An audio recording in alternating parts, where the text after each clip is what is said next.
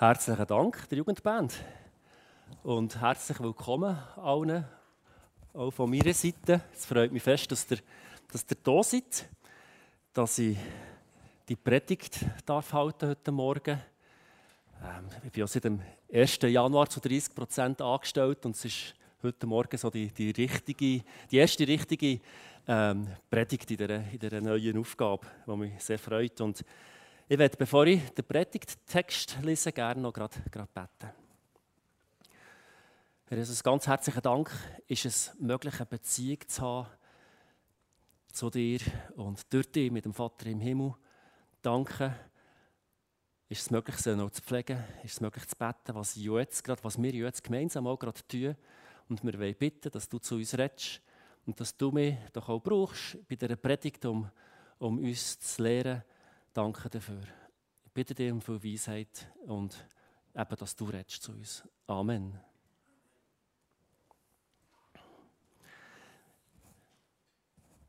So. Wo muss ich drücken? Ah, warte, genau. Hat er mir ja gesagt. Voilà. So, Kolosser 1, 9 und 10. Kolossenbrief, Kapitel 1, Verse 9 und 10 möchte ich gerne vorlesen. Deshalb hören auch wir nicht auf, von dem Tag an, da wir es gehört haben, für euch zu beten und zu bitten, dass ihr mit der Erkenntnis seines Willens erfüllt werdet in aller Weisheit und geistlichem Verständnis, um des Herrn würdig zu wandeln, zu allem Wohlgefallen, fruchtbringend, in jedem guten Werk und wachsend durch die Erkenntnis Gottes. Für einen Pastor ist es immer wieder eine Herausforderung, einen Predigttext auszuwählen. Und da bin ich übrigens auch dankbar, wenn der Alben für mich beten und die anderen sind sicher auch dankbar, wenn der für sie betet, für die, die hier Alben predigen. Im November 23, also vor zehn Monaten etwa, haben wir im Bistro eine erweiterte Gemeindeleitungssitzung mit etwa 20 Personen. Viele von denen sind hier auch anwesend. Und äh, von dem einen oben habe ich ein Wörtchen besonders in Erinnerung. Mehr. Also M-E-H-R, mehr. Wir haben zusammengetragen, dass wir gerne mehr wollen, mehr Wachstum, mehr Freude, mehr Gebetserhörungen. Kurz, all das, was zusammengetragen worden ist, könnte man zusammenfassen mit, wir möchten Gott mehr erleben. Und mir hat das gefallen. Und ich habe mir überlegt, wie könnte ich das unterstützen? Wie könnte ich vielleicht heute Morgen gerade, gerade anknüpfen? Und was finden wir in der Bibel dazu, zu dem Meer? Und wir wissen es, in der Bibel haben wir viele Berichte von Menschen, die Gott erlebt haben. Zum Beispiel der Paulus. Der Paulus, der hat erlebt, wie sich viele Menschen zu Jesus bekehrt haben. Hat Gemeindegründungen erlebt. Er hat Heiligen erlebt, eine Totenauferweckung, sogar cool, coole Sachen. Aber um nicht einseitig zu werden, möchte ich auch erwähnen, er hat Verfolgung erlebt. Er ist auch gesteinigt worden und vermutlich hat die eine Steinigung zu einem körperlichen Leiden geführt bei ihm, wo er nachher, so wie es aussieht, nicht ist geheilt worden davon. Er hat sich um die Gemeinde gesorgt. Er, hat, er ist verspottet worden, er ist ins Gefängnis gekommen, er ist sogar der Märtyrtod gestorben. Das ist natürlich weniger cool. Aber gleich kann man beim Paulus sagen, das ist ein Mann. Der hat Gott, Gott erlebt in all dem. Und das ist sicher ein Mann, von dem können wir etwas lernen, von dem können wir viel lernen. Und heute Morgen, ich habe die beiden Verse ausgelesen, die hier auch noch eingeblendet werden, wollen wir doch die anschauen, die beiden Verse aus dem Kolossenbrief, um zu lernen, was der Paulus was dem Paulus für die Kolosser ist wichtig war. Weil er hat ja für die Kolosser mehr wollen. Dass sie mehr dürfen haben. Und wir wollen heute auch überlegen, wie wir das können und wollen auf uns, auf uns anwenden. Ich lese nochmal die erste Hälfte vom Vers 9. Deshalb hören auch wir nicht auf von dem Tag an, da wir es gehört haben, für euch zu beten und zu bitten. Deshalb hören auch wir. Der Paulus schreibt nicht ich, sondern wir. Wer ist das mir? Wer betet da? Das ist sicher mal der Paulus selber. Oder? Der hat ja den Brief geschrieben, den Kolossenbrief. Wir können aber auch an Timotheus denken. Der Timotheus wird auch als Absender von diesem Brief genannt. Das heißt aber nicht, dass sie den Brief zu zweit geschrieben hätten, sondern der Paulus hat ihn geschrieben, aber der Timotheus war der Mitabsender. Gewesen. Vermutlich gehört auch der Tychikos zu denen, die betet haben für die, für die Kolosser.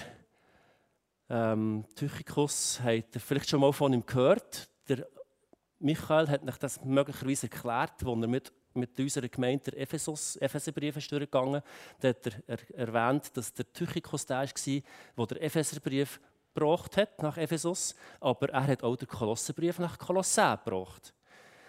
Und heute gehört ihr vielleicht von einer Person, die es auch gibt im Neuen Testament, wo ihr vielleicht noch nie etwas von, von einer gehört habt. Und zwar lese ich für das die Verse gerade vorher, die Verse 7 und 8. So habt ihr es gelernt von Epaphras, unserem geliebten Mitknecht, der ein treuer Diener des Christus für euch ist und uns auch eure Liebe im Geist kundgetan hat. Der Epaphras hat dem Paulus und dem Timotheus und vermutlich auch dem Tychicus erzählt von den Kolosser. Wer war der Epaphras?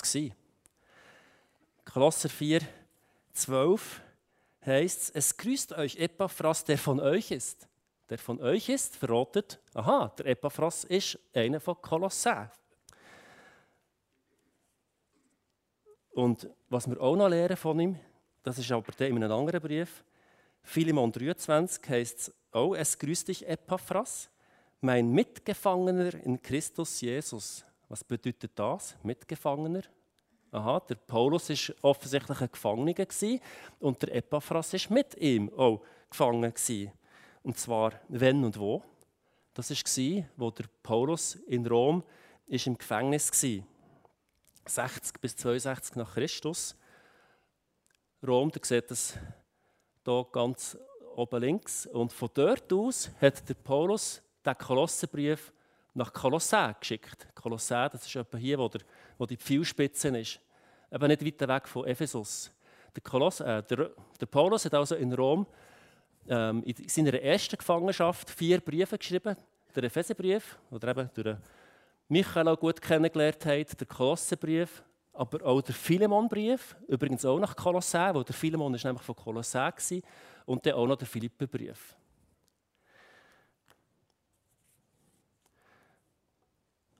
ist der Paulus selber mal in Kolossä gewesen.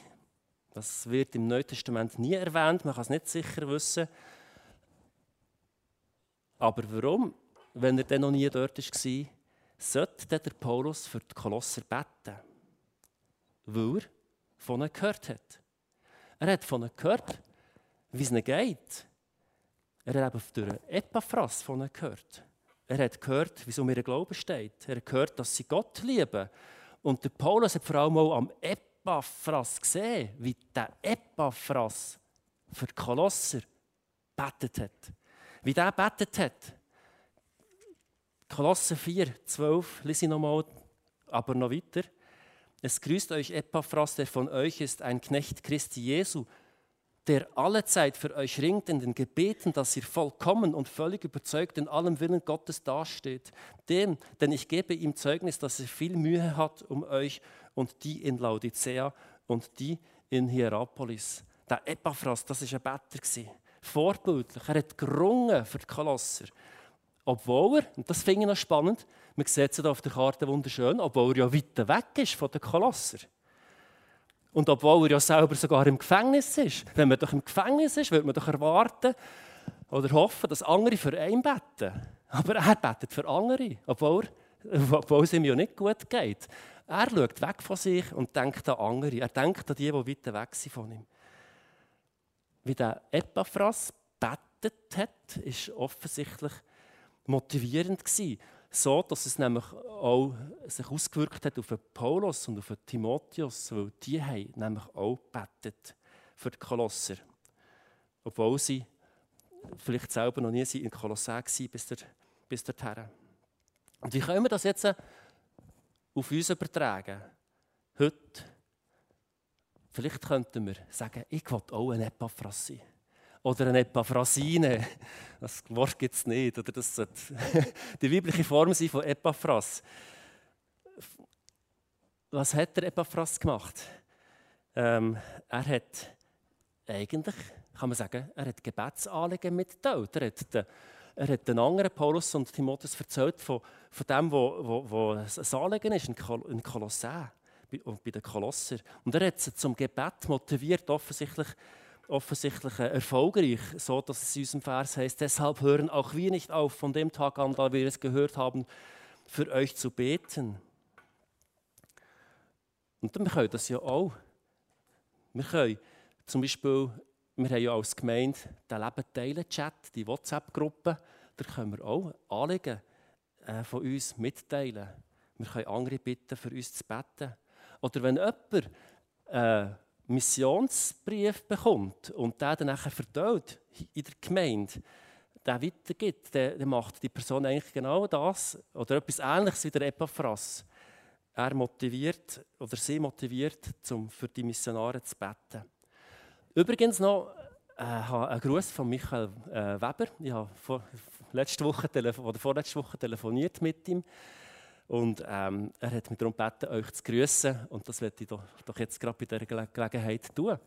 Herzliche Grüße von ihm. Sie haben sich soweit gut eingelebt. Äh, den administrativen Kram haben sie ähm, erledigen können was es gibt, wenn man auszieht, äh, auswandert nach Frankreich. Aber äh, ja, schon auch gespürt, so ein bisschen das Einleben, der, der Kulturschock, äh, was, mit, was mit sich bringt, wenn man nach Frankreich zieht. Dort sind sie noch ein bisschen dran. Was können wir denn vom Epaphras, aber auch von einem Paulus auch noch lernen?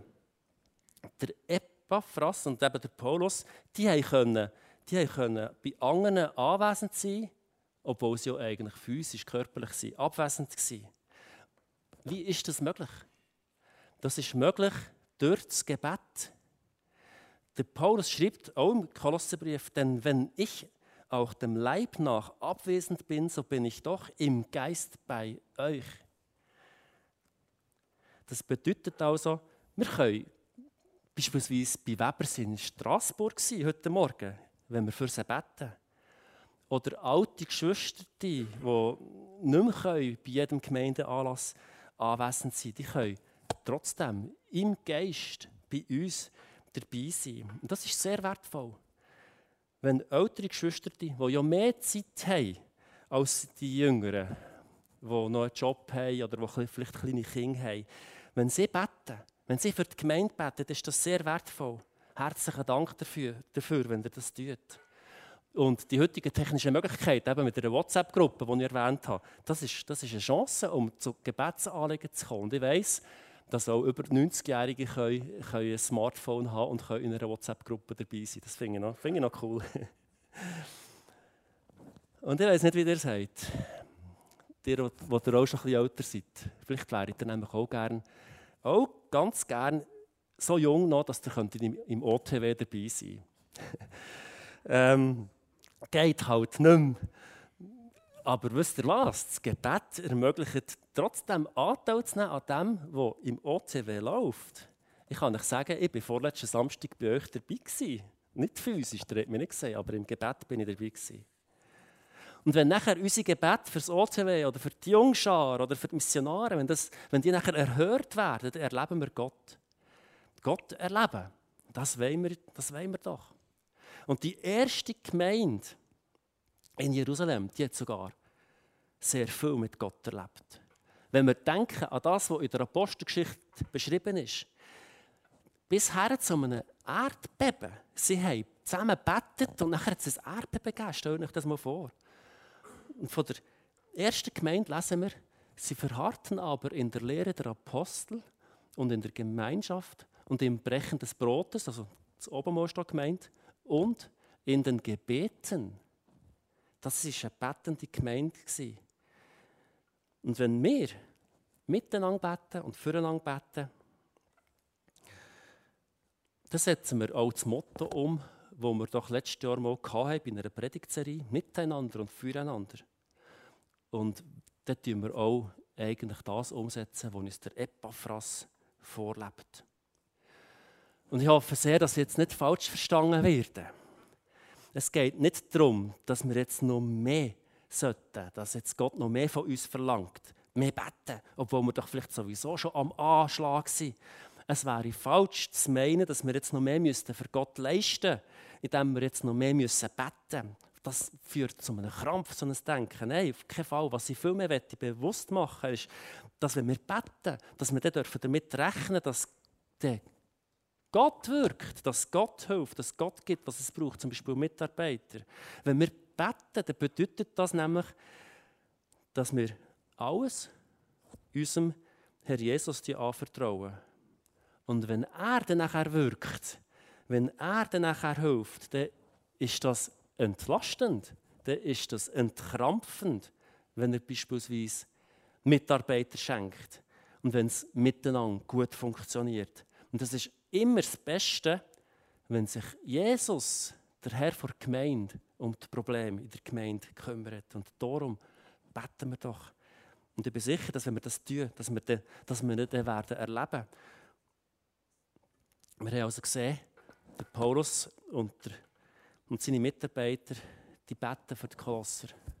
Aber um was denn eigentlich? Um was beten sie eigentlich? Wir lesen weiter. Dass ihr mit der Erkenntnis seines Willens erfüllt werdet in aller Weisheit und geistlichem Verständnis, um des Herrn würdig zu wandeln, zu allem Wohlgefallen. Der Paulus betet um Erkenntnis, um Erkenntnis von Gott, aber nicht nur um das, das ist schon sehr viel, sondern er, er betet um Erkenntnis von Gottes Willen. Das heißt, Paulus geht es nicht nur um ein intellektuelles Verstehen, sondern er zielt auf unser Tun, auf unsere Glaubenspraxis, auf unser Leben als Christen.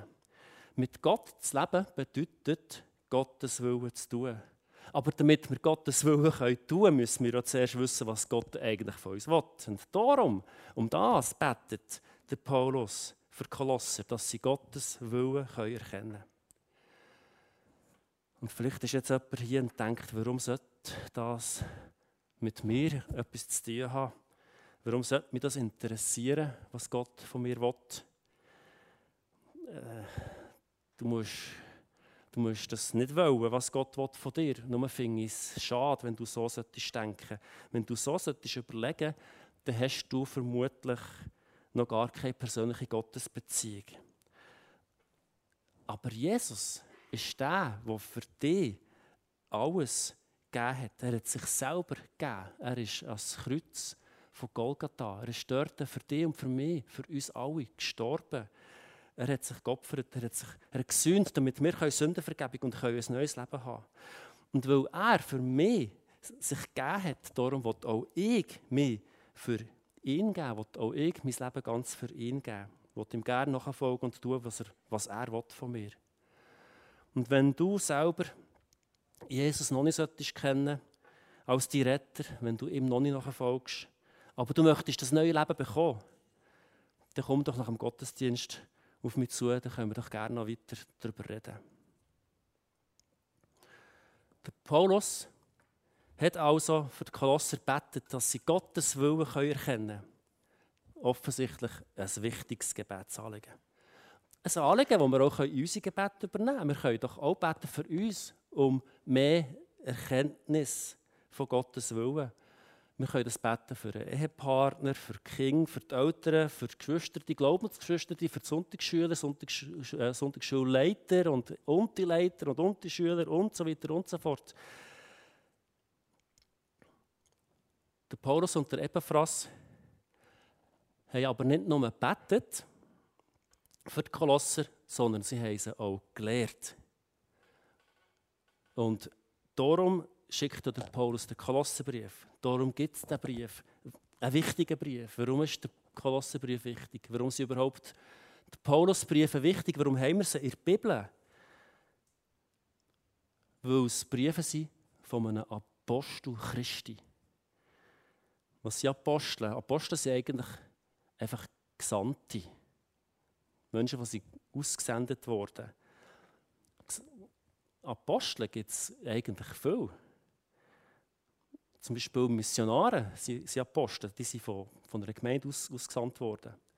Aber beim Paulus ist es so, und auch bei den zwölf Jüngern, die Jesus berufen hat, dass sie Apostel Christi waren. Das ist etwas anderes. Das ist ein wichtiger Unterschied. Ein grosser Unterschied. Der Paulus und eben die zwölf Jünger, die haben Jesus mit eigenen Augen gesehen und das ist noch das andere sehr wichtige Kriterium, das dazu kommt. Sie, sie, sie sind von ihm höchstpersönlich zu ihrem Aposteldienst berufen worden. Und das hat eine höchste Autorität gegeben. Und was bedeutet das für uns? Dass bei, bei allem, was in der Gemeinde gelehrt wird, es gut ist, wenn wir es prüfen, ob es mit dem übereinstimmt, was die Apostel Christi gelehrt haben. In den Kirchen sollte eigentlich nichts anderes gelehrt werden als die Lehre der Apostel. Apostelgeschichte 2,42 nochmal. Was heißt es von den ersten Christen? Sie verharrten aber in der Lehre der Apostel. Und der Paulus schreibt eigentlich der Epheser, hat er vielleicht auch durchgenommen mit dem, mit dem äh, Michael, ihr seid aufgebaut auf der Grundlage der Apostel und Propheten. Wobei Christus Jesus selbst Eckstein ist. Und wo finden wir die Lehre der Apostel? Wir finden sie in ihren Briefen, wir finden sie in der Apostelgeschichte. In was gründet ihre Lehre? In dem natürlich, wo, wo ihr Herr gelehrt hat, wo Jesus gelehrt hat. Also in den Evangelien hauptsächlich. Und in was gründet das, was Jesus gelehrt hat und die Apostel? Im Alten Testament. Und so kann man sagen, ist die ganze Bibel ist das Fundament von uns Gläubigen in seiner Gemeinde. Und wir kennen in der ersten Linie, nämlich in der Bibel, wer Jesus ist und was Gott von uns will. Aber um die Bibel richtig zu verstehen, ja, da brauchen wir Gottes Hilfe. Das war bei den Kolossern so, das ist bei uns so. Und darum ist es so gut, wenn wir um rechte Erkenntnis beten. Ich bin dankbar, wenn ihr für mich betet, für bei den Vorbereitungen jeweils, aber auch wenn ihr für die anderen betet, die hier predigen, für die, die Unti geben, für die, die Sonntagsschule geben, im OCW eine Andacht, einen Input mal weitergeben. Aber mit dem Erkennen ist es, ist es nicht gemacht. Entscheidend ist natürlich auch, dass wir Gottes Willen tun, dass wir Gott gehorchen. Und erst dann, wenn das der Fall ist, kann man sagen, dass wir echte, echte Weisheit und geistliches Verständnis haben, wenn wir Täter sind von Gottes, von Gottes Wort. Und das Ziel von allem, seht ihr hier im Vers 10a, was ist das Ziel? Wo der Paulus sich erhofft für die Kolosser, dass sie so leben, dass es dem Herrn würdig ist und ihm gefällt. Und gleichzeitig ist er sich bewusst, er ist ein Realist, dass es äh, auch ja, dass es, nicht oft, dass es oft nicht gelingt. Das, und das ist doch auch bei uns so, dass wir nicht immer so liebevoll wie Jesus unterwegs sind, dass wir mal die Geduld verlieren, die Beherrschung verlieren. Aber wir können, wir können Jesus ähnlicher werden. Und das ist hier auf jeden Fall das Ziel von vom Paulus für die Kolosser. Und um das können wir ja auch bitten für uns und für die anderen. Mein Gebet ist aber so, wo ich regelmäßig bete, Herr, hilf mir, so zu leben, dass meine Mitmenschen von meinem Lebensstil auf dich schließen können. Vielleicht wird jemand auch so ein ähnliches Gebet äh, zum eigenen Gebet machen. Wir haben, jetzt also auch noch gesehen, dass, um was dass der Paulus bittet oder betet für die Kolosser, und zwar um Erkenntnis. Und die Erkenntnis hat das Leben oder hat ein Leben, das Gott gefällt, zum Ziel. Und das wiederum, und damit kommen wir zum Schluss noch zum, zum Vers 10b, zum dritten Teil. Und das wiederum soll Auswirkungen haben. Nämlich fruchtbringend in jedem guten Werk und wachsend durch die Erkenntnis Gottes. Fruchtbringend in jedem guten Werk. Gute Werk, hallo. Ähm, ist das nicht erstaunlich, dass der Paulus hier von guten Werken redet? Er betont doch sonst den Glauben ähm, und hat doch dem Werk gegenüber eher eine kritische Haltung. Was meint er denn mit einem guten Werk? Er meint doch nicht Werk, wo man durch die Werke gerettet werden sondern er meint die Auswirkungen von einem Leben, das Gott eben gefällt. Und so ein Gott wohlgefälliges Leben, das können wir nicht aus uns heraus produzieren. Wenn wir das wollen, wollen probieren, dann wäre das ein Stress. Aber die Kraft haben wir gar nicht. Aber Jesus kann es wirken, wenn er in uns lebt und wenn er durch uns lebt, durch den Heiligen Geist. Es ist wie bei einem Baum. Bei, bei einem Baum sind die Wurzeln, jetzt tut es hier nicht mehr Punkt geben, vielleicht hat es das, schon, hat es das die ganze Zeit noch gegeben. Ähm, bei einem Baum, der hat ja Wurzeln, die Wurzeln sind Erkenntnis. Und die Erkenntnis muss aber gründen in Gott und in seinem Wort. Das ist unser Boden. Und die Nahrung, und die Nahrung, die durch die Wurzeln nachher aus dem Boden gezogen wird, die kann dann nachher, kann dann nachher mit, bei uns Gläubigen mit dem Heiligen Geist verglichen werden. Er, der Heilige Geist, wirkt die Frucht am Baum, den ihr hier seht auf dem Bild. Ein Baum allein kann nämlich keine Frucht bringen. Ein Baum kann sich noch so fest anstrengen. Es geht nicht. Er allein schafft es nicht. Der Baum braucht die Nahrung aus dem Boden, sodass man sagen kann, eigentlich, dass die Früchte nicht die Früchte vom Baum sind, die entstehen, sondern die Früchte werden nur am Baum gewirkt. Und auf uns übertragen kann man sagen, dass die guten Früchte eben dass sie die, die, äh, also die guten Werke, das sind unsere Früchte, dass die guten Werke gar nicht von uns gewirkt werden, sondern sie werden von Jesus gewirkt, durch seinen Geist in uns. Und das ist entlastend, das ist befreiend. Entscheidend wichtig ist natürlich, dass wir, dass wir Erkenntnis haben, das heißt, dass wir gut gewurzelt sind. Und damit kommen wir noch zu einer anderen Auswirkung von einem Gott gefälligen Leben. Ihr seht hier ganz am Schluss von unseren Versen, wachsend durch die Erkenntnis Gottes. Erkenntnis Gottes. Also jetzt haben wir schon wieder Erkenntnis Gottes. Wir haben doch schon mal darüber geredet im Rahmen dieser Predigt. Ähm, ja, genau. Nämlich Erkenntnis als das, was ein gottgefälliges Leben fördert. Und jetzt wird es hier nochmal erwähnt als Erfolg. Und so ist es tatsächlich, es ist eben beides. Und dass es beides ist, aus dem heraus können wir lernen, dass es einen Zusammenhang gibt.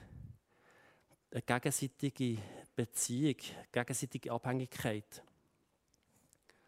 Ja, das so dargestellt. Wenn wir nämlich Gott erkennen, dann fördert das, oder dann werden wir nachher wollen, Gottes Willen tun. Das wäre links. Und je mehr, dass wir Gott, Gottes Willen tun, im Korchen, umso mehr wird Gott nachher uns Erkenntnis schenken. Und je mehr wir Gott erkennen, umso mehr werden wir wieder Gottes Willen tun. Und je mehr, und jetzt könnt ihr weitermachen, ihr seht, es ist ein Kreislauf. Es ist ein Kreislauf, der uns weiterbringt.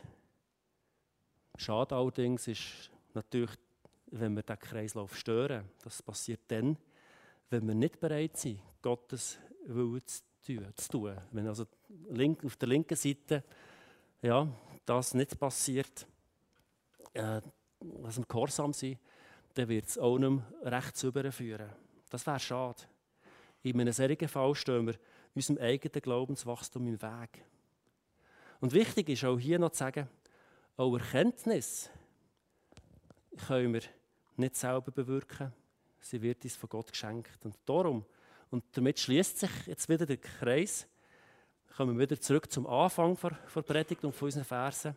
Darum ist es so wichtig, dass wir um Erkenntnis beten. Ich werde noch zusammenfassen. Wir haben heute den Epaphras kennengelernt. Er hat sich dafür interessiert, der Epaphras, wie es den Kolossen geht. Und er hat für sie gebetet. Und ich hoffe, dass sein Vorbild auch euch zum Gebet motiviert hat. Schön finde ich auch noch, dass es gerade an einem Epaphras und an einem Paulus möglich ist, also, äh, dass wir an ihnen sehen können, dass es möglich ist, im Geist an einem anderen Ort zu sein. Das ist dann, wenn wir für andere beten. Aber das Gebet, ich will es nochmal betonen, und sonst bin ich falsch verstanden worden, soll nicht stressen, sondern im Gegenteil. Beten bedeutet, all unsere Anliegen unserem Herrn anzuvertrauen. Und wenn er nachher wirkt, dann wird uns das entlasten. Und in der Paulus und seine Mitarbeiter können wir auch für andere beten, dass sie Gottes Willen erkennen.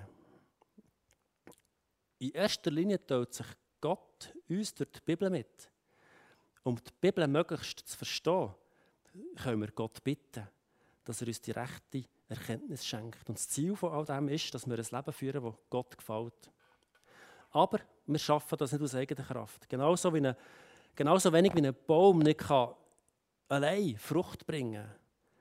Der Baum muss im Boden gewurzelt sein. Und genauso müssen wir durch Erkenntnis in Gott und in seinem Wort in der Bibel gewurzelt sein. Und je mehr, und damit kommen wir wieder zu diesem Bild, je mehr wir erkennen, desto mehr werden wir Gottes Willen tun. Und je mehr wir Gottes Willen tun, desto mehr wird uns Gott Erkenntnis schenken. Sprich, wir werden im Glauben wachsen. Und das wäre doch schön.